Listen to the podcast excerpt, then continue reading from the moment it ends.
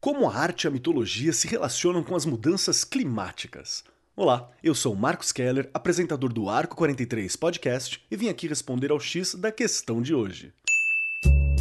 Começa agora o X da questão. Parece estranho e aleatório buscar uma conexão entre arte, a mitologia e as mudanças climáticas, mas é possível e com certeza vai agregar um pouquinho de informação nas suas aulas sobre o tema. Vamos à reflexão. A mitologia foi o caminho utilizado pelas antigas sociedades para explicar o mundo. Na falta da comprovação de fatos e com a ciência ainda engatinhando, os deuses, muitas vezes cheios de defeitos, considerados humanos, tornaram-se protagonistas de histórias que explicam a origem do amor, dos elementos naturais e até do caos e da destruição. Os gregos antigos, por exemplo, acreditavam em Poseidon, deus do mar e terremotos, Hélios, o deus do sol, Selene, a deusa da lua, Hefesto, deus dos vulcões, Chione, deusa da neve, e Zeus, o rei de todos os deuses e deus do céu, trovão, raios e chuva. Todos os acontecimentos de clima favoráveis ou ruins eram considerados resultados diretos da intervenção divina.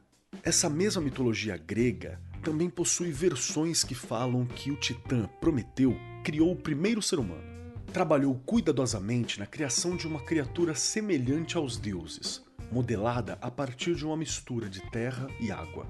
Porém, ele levou muito tempo para concluir seu grande trabalho, e quando finalmente conseguiu, seu irmão Epimeteu já havia usado todos os presentes que Zeus havia fornecido. Epimeteu deu garras aos animais, asas aos pássaros, barbatanas aos peixes. Enquanto isso, o homem estava em sofrimento, frágil, com frio e fome. Então, Prometeu decidiu que daria algo para sua criação. Foi quando Prometeu roubou o fogo sagrado dos deuses contra a vontade de Zeus para presentear o ser humano. É por isso que se diz que foi Prometeu quem libertou a humanidade das trevas em que se encontrava.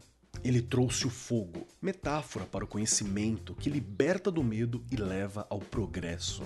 Como castigo, Zeus o condenou a viver amarrado em uma rocha, onde todos os dias uma águia vinha devorar seu fígado. Trágico, tal qual os dramas gregos, não é? Essa é uma perfeita analogia sobre a humanidade ter sido criada por uma figura mítica, que enxergou nossas vulnerabilidades e nos deu a possibilidade de superá-las. Sendo capazes de nos sustentar no planeta, mas falhos, nem sempre os homens souberam usar deste poder e têm se perdido na ganância.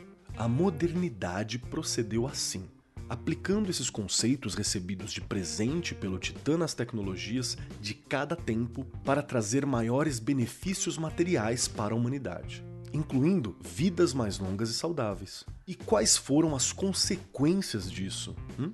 Usando a mitologia para questionar a crise das mudanças climáticas, o aquecimento global, a contaminação do ar, da água e da terra e a perda da diversidade, para onde esse progresso nos levou? O que nos rendeu a compaixão e o sacrifício de Prometeu? O titã que foi eternamente castigado pelo bem que fez por nós. Fica bacana essas questões, né? Quando falamos em sala de aula sobre mudanças climáticas, tendemos a falar sobre o futuro, algo como o quanto vai aumentar a temperatura global, com que rapidez as mudanças ocorrerão, ou que tipo de impacto terão nos ecossistemas ao redor do mundo e por aí vai. Obviamente, essas questões são importantes e legítimas, mas também podemos olhar para o passado, esse longínquo passado de mitos e lendas, e nos basearmos na magia, na fantasia que ele contém para ensinar sobre o poder do fogo do conhecimento. O propósito das tragédias pode ensinar algo, mas o que é esse algo e como fazem está longe de ser unilateral. Prometeu estava convencido de que conhecimento é poder. E obter uma perspectiva de longo prazo sobre o mundo, contar histórias para que o passado, o presente e o futuro se conectem, em uma trajetória contínua, permitiria que ele tivesse seu objetivo inicial concretizado. Além, é claro, de tornar as aulas muito mais interessantes e multidisciplinares.